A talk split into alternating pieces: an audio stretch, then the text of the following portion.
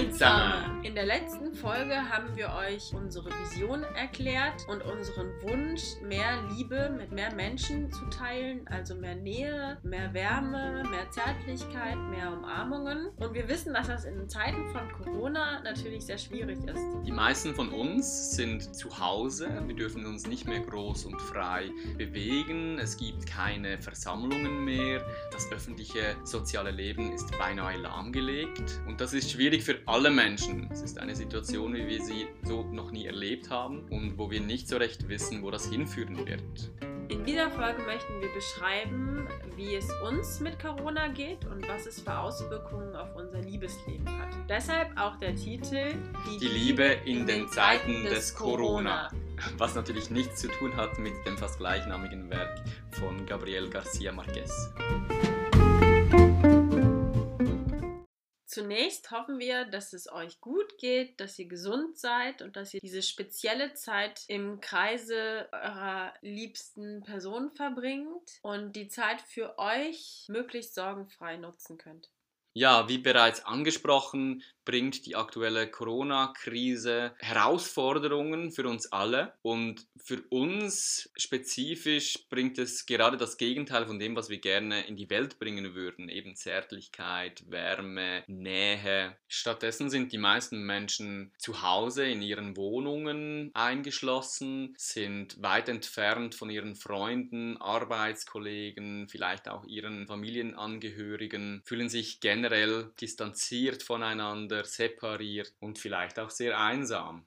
So ging es zum Beispiel meinem zweiten Partner, der vor ein paar Monaten in eine neue Stadt gezogen ist, in eine kleine Zwei-Zimmer-Wohnung und der jetzt das Ausgehen am Wochenende vermisst, das Tanzen gehen, neue Menschen zu treffen, unterwegs zu sein, in Bewegung zu sein und Spaß zu haben. Mittlerweile konnte er zu seiner Familie ziehen, zu einem großen Haus mit Garten und seinen Liebsten. Und jetzt geht es ihm deutlich besser und er fühlt sich verbundener mit den Menschen. Was aber natürlich nicht klappt, ist, dass wir uns sehen, denn ich bin hier in der Schweiz und er ist in Deutschland. Monika hat ja seit Ende Februar keine eigene Wohnung mehr und deshalb war auch schon lange der Plan, dass sie den ganzen März bei mir in der Schweiz verbringen wird. Und jetzt ist es natürlich bekanntlicherweise so, dass die Grenzen geschlossen sind und wenn Monika zurück nach Deutschland gehen würde, sie nicht mehr in die Schweiz käme und ich auch nicht zu ihr nach Deutschland fahren kann. Ich habe mich deshalb dazu entschieden, bis Mai hier zu bleiben und erst dann nach Deutschland zurückzukehren, wenn die aktuelle Situation so weitergeht. Das heißt also, dass Monika und ich zum ersten Mal in unserer ganzen Beziehung sehr, sehr viel Zeit miteinander verbringen dürfen und dass auf der anderen Seite ihr zweiter Partner sie für eine ganze Weile nicht wird sehen können. Tatsächlich hatten wir auch Ende März ein Treffen zu dritt geplant, was jetzt natürlich ins Wasser gefallen ist.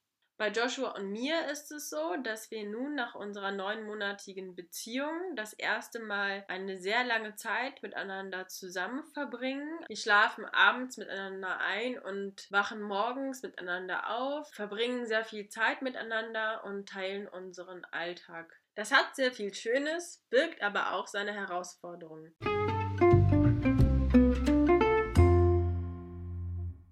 Tatsächlich ist es für mich so, dass ich bisher in meinem ganzen Leben noch nie mit einer Freundin zusammengewohnt habe. Dass ich es mir also schlichtweg nicht gewohnt bin, so viel Zeit auf so engem Raum mit meinen Liebsten zu verbringen. Und gerade in einer Fernbeziehung, wo man sich über mehrere Wochen nicht gesehen hat, habe ich es für eine Selbstverständlichkeit gehalten, dass wenn man sich sieht, dass man sich unglaublich freut, dass man richtiggehend wild aufeinander ist, sich am liebsten gegenseitig verschlingen würde und kaum die Hände voneinander lassen kann. Was hat sich für dich verändert? Ganz offen gesagt befindet sich mein sexuelles Feuer gerade seit zwei Wochen auf Sparflamme. Äh, jedes Mal, wenn wir uns gesehen haben, habe ich diese körperliche Lust in mir gespürt. Das heißt, du hast jedes Mal einen Ständer bekommen. Ja, und jetzt, seit wir eigentlich tagtäglich so viele Nähe, so schöne Stunden, so viel Wärme miteinander teilen, scheint das gerade nicht mehr der Fall zu sein. Was für mich ehrlicherweise eine total neue Situation ist und mich auch vor einige Fragen stellt. Und hat dich das dazu gebracht, in unserer Beziehung zu zweifeln? Das ist tatsächlich nicht passiert, denn weiterhin spüre ich jeden Tag ganz viel Liebe, die zwischen uns existiert. Wir haben diese gemeinsame Vision, wir sind sehr zärtlich miteinander, wir lachen viel, wir haben ganz, ganz viele schöne Momente.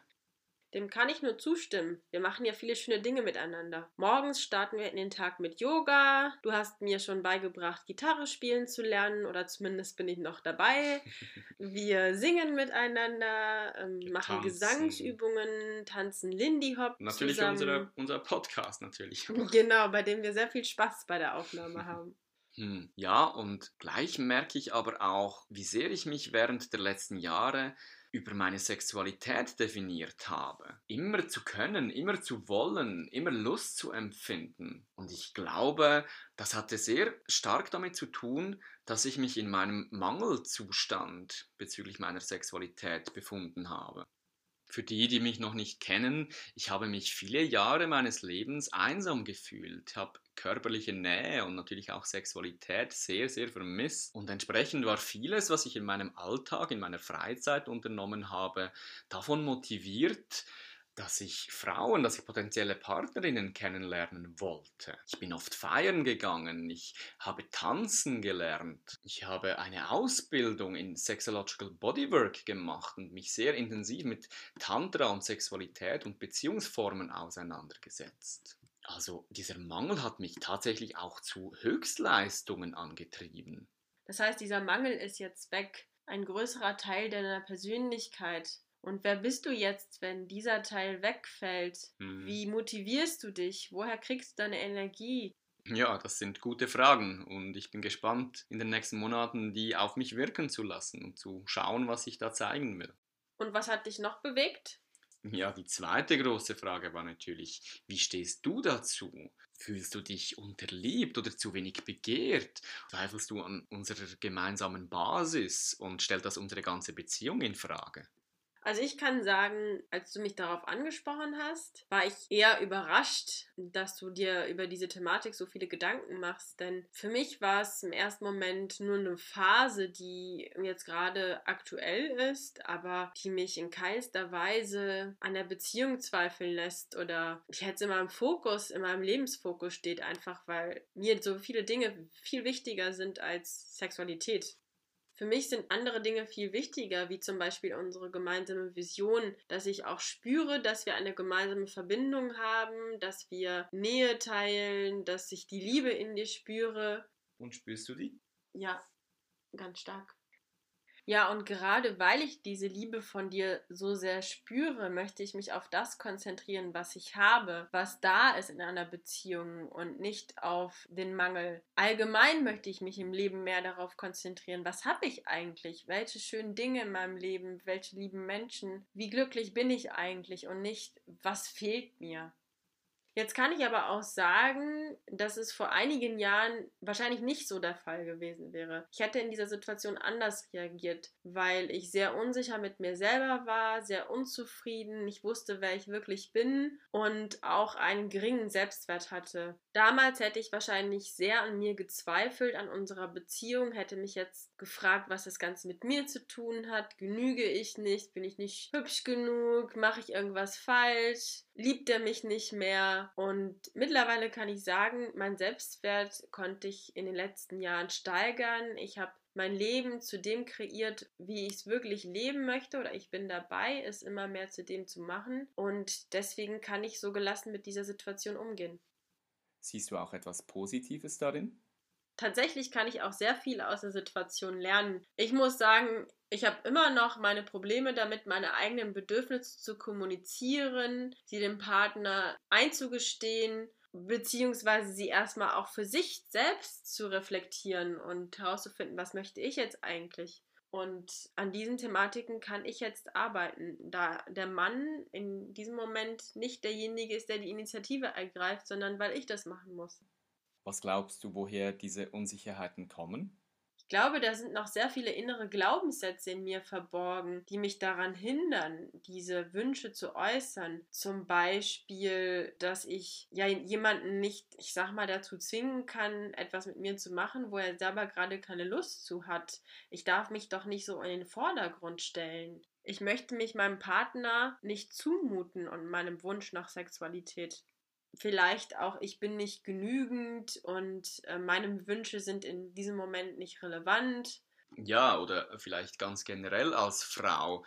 Der gesellschaftliche Glaubenssatz, Frauen haben eigentlich keine Lust zu haben. Die geben sich hin, wenn der Mann Lust hat, gehen aber nicht selber in die Aktion oder in die Kreation ihrer eigenen Lust hinein. Genau, das ist wahrscheinlich ein sehr altmodischer Gedanke, aber der immer noch in sehr vielen Köpfen von Frauen verborgen ist ja, schlussendlich kann man, glaube ich, einfach sagen, es ist enorm wichtig, dass wir so offen und ehrlich über diese Themen reden, sodass wir uns gegenseitig unsere Ängste, unsere Sorgen, unsere Wünsche kommunizieren können, uns gegenseitig diese Ängste auch nehmen oder zumindest ein bisschen beruhigen können. Und ich glaube aber auch, dass es so wichtig ist, dass wir uns gegenseitig vertrauen, dass jeder für sich selber sorgen kann und dass wir nicht immer sofort eine Lösung für die Probleme des anderen suchen müssen.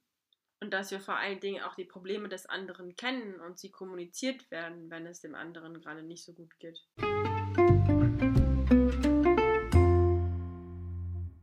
Wir finden es spannend, dass wir jetzt gerade an diesem Punkt in unserer Partnerschaft sind und vermuten, dass ähm, das ein leichter Vorgeschmack darauf ist, was viele Paare in ihren Partnerschaften erleben, nämlich dass das Feuer nach einer Zeit kleiner wird oder irgendwann auch erlischt und der Alltagstrott in eine Beziehung reinkommt.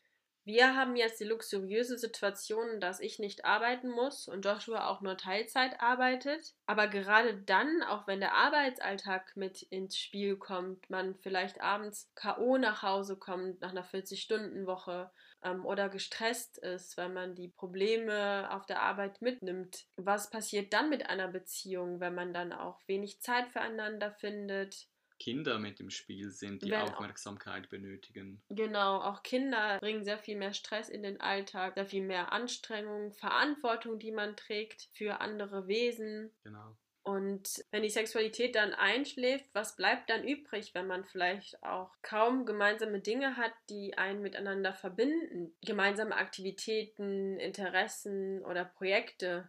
Und wenn eine gemeinsame Vision fehlt, beziehungsweise eine eigene Vision, die dann mit der Vision des Partners verschmelzen kann. Ja, ich kann mir vorstellen, dass in diesem Moment die Gefahr groß ist, dass man als Paar diesen Scheidepunkt nicht überlebt, weil man sich zu lange, zu sehr vielleicht auf diese Gefühle des Verliebtseins, den Rausch der sexuellen Leidenschaft der ersten Zeit verlassen hat.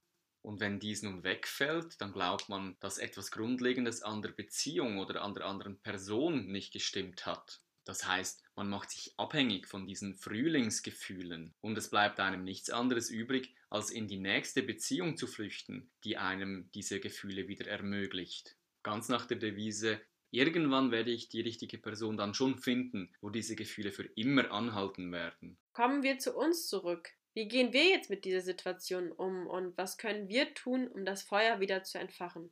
Für mich persönlich ist es ja so, dass ich merke, dass meine Sexualität einfach generell gerade schläft. Es ist nicht so, dass ich mich zum Beispiel äh, mit Pornos ablenke oder dass ich auf der Straße anderen Frauen hinterher gucke mehr als sonst. Von dem her erlaubt mir die ganze Situation eigentlich relativ gelassen und zuversichtlich abzuwarten, wie sich die Dinge entwickeln und darauf zu vertrauen, dass auch wieder andere Zeiten kommen werden.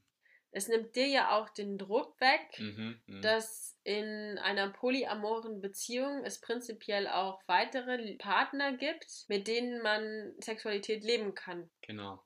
In unserem Fall wäre es so gewesen, dass mein zweiter Partner dieses Wochenende hier in der Schweiz uns besucht hätte und bereits vor dem Erloschen deines Feuers hattest du vorgeschlagen, dass ich mit meinem anderen Partner in deinem Bett schlafen könnte und du im Wohnzimmer nächtigst. Ja, genau. Was ich eine total schöne Idee fand und ich sie mir niemals hätte vorstellen können, dass das überhaupt irgendwo passiert. dass man quasi dem Konkurrenten sein eigenes Bett überlässt. Ja, genau. Und damals wusste ich ja noch gar nicht, dass ich vielleicht ganz froh darum sein würde. Es ist verrückt, wie gelassen du damit umgehen kannst. Hast du keinerlei Ängste? Also, dass ich gar keine Ängste hätte, das würde ich jetzt nicht behaupten. Aber wie ich auch schon gesagt habe, habe ich deinen anderen Partner mittlerweile sehr ins Herz geschlossen. Ursprünglich hatte ich ihn ja alleine zu mir eingeladen, um unsere Freundschaft noch zu vertiefen. Und dass du jetzt auch da bist, ist ein schöner Zufall. Und deshalb hätte ich euch diese Zeit zu zweit sehr gegönnt. Und durch die Einsichten der letzten Wochen kann ich einmal mehr sagen, dass ich weiß, unsere Liebe ist nicht von Sexualität alleine abhängig. Und das lässt mich noch viel mehr im Vertrauen zu dir sein.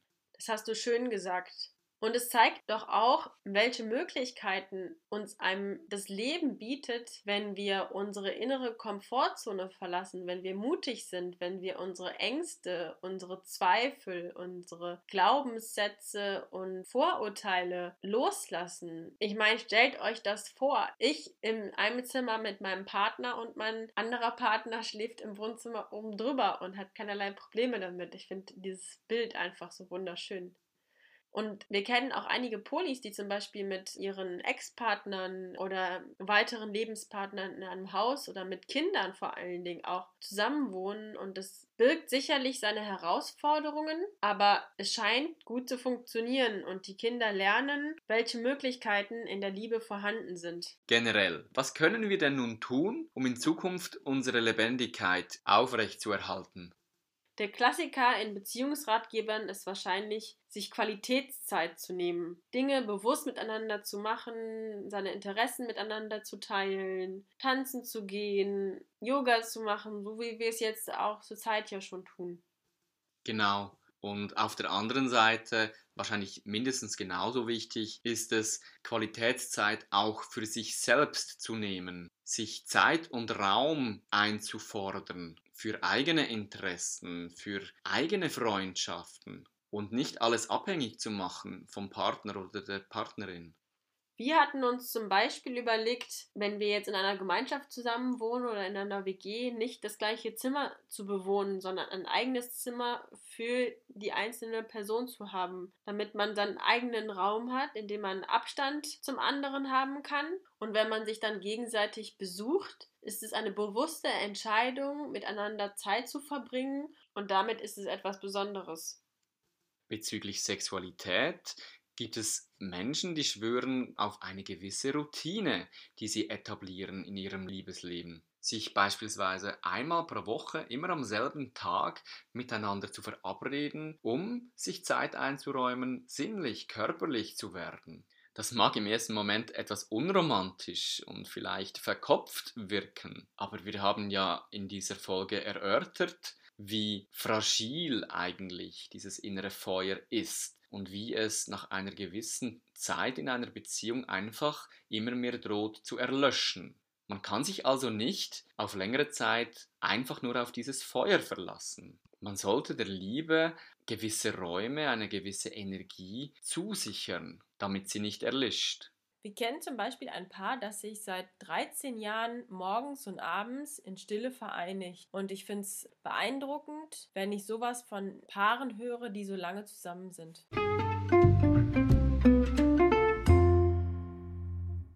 Ihr fragt euch sicherlich, warum wir euch so persönliche Dinge erzählen. Und ich habe mich lange gefragt, möchte ich euch an so intimen Details teilhaben lassen? In der Vergangenheit habe ich selbst meiner besten Freundin nicht über solche Themen gesprochen. Geschweige denn vielleicht mit dem eigenen Partner. Genau. Und ähm, wer weiß, wer da draußen alles zuhört. Aber mir ist bewusst geworden, dass es wichtig ist, dass wir in der Gesellschaft über solche Themen sprechen. Über Sexualität, aber auch über Schwächen, über Dinge, die vielleicht nicht gut laufen, über Schwierigkeiten, über Probleme oder auch über Wünsche und Sehnsüchte. Und deshalb haben wir uns dazu entschieden, diese Folge aufzunehmen.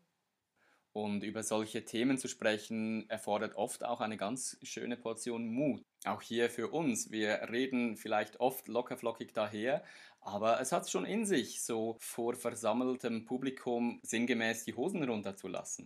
Das stimmt. Zeitgleich finde ich es aber auch als Paar eine enorme Bereicherung, da man die einzelnen Themen bis aufs Detail auseinanderbricht und diskutiert und dadurch reflektiert und sieht, ob man auf einer Wellenlänge liegt. Ja, genau. Und wahrscheinlich deutlich detailreicher, als man das im Alltag tun würde.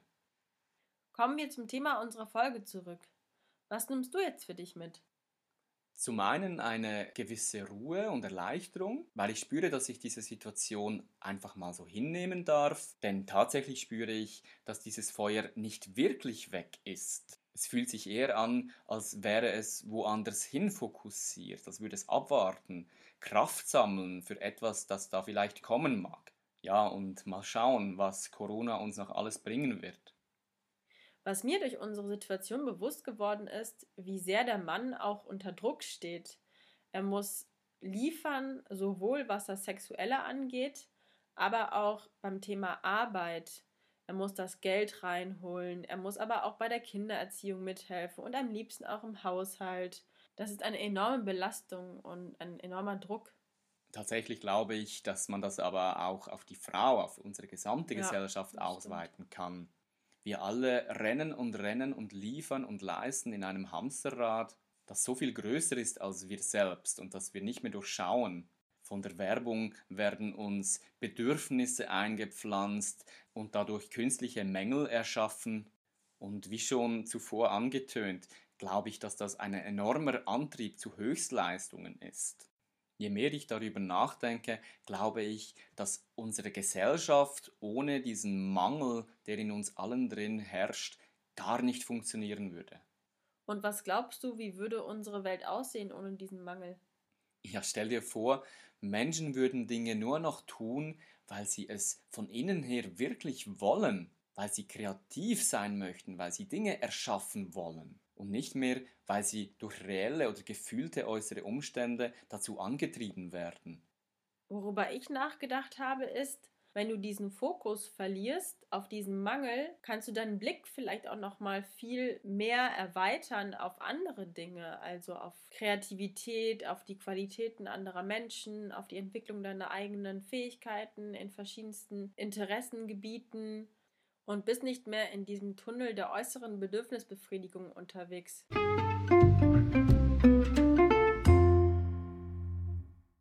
Um die heutige Folge abzurunden, ist es mir doch noch ein Anliegen, ein potenzielles Missverständnis auszuräumen. Und zwar könnte man nach unseren Erzählungen glauben, ah, der Joshua, der hat jetzt einfach seine Traumfrau gefunden und endlich kriegt er genügend Nähe, genügend Zärtlichkeit, Sexualität der hat jetzt entweder ganz viel dafür geleistet und investiert, diese Frau zu finden, oder er hat eben einfach Glück gehabt. Und da ist es mir einfach nochmal ganz wichtig zu betonen, dass ich nicht daran glaube, dass ein anderer Mensch uns glücklich machen kann. Ich persönlich habe in den letzten Jahren viel dafür investiert, herauszufinden, wer bin ich, was möchte ich wirklich, was sind meine Werte und schlussendlich, was ist meine Vision in diesem Leben. Ich habe auch meine Schattenseiten beleuchtet und das war echt nicht immer lustig und auch mit viel Schmerzen verbunden. Das alles hat aber schlussendlich dazu geführt, dass ich mich heute sehr im Einklang mit mir selber fühle und mit meinem Leben. Und dass ich heute mit dir, Monika, eine so wunderbare Frau an meiner Seite habe, empfinde ich weniger als Ursache für meine innere Ausgeglichenheit, sondern mehr als Folge meiner Entwicklung während der letzten Jahre.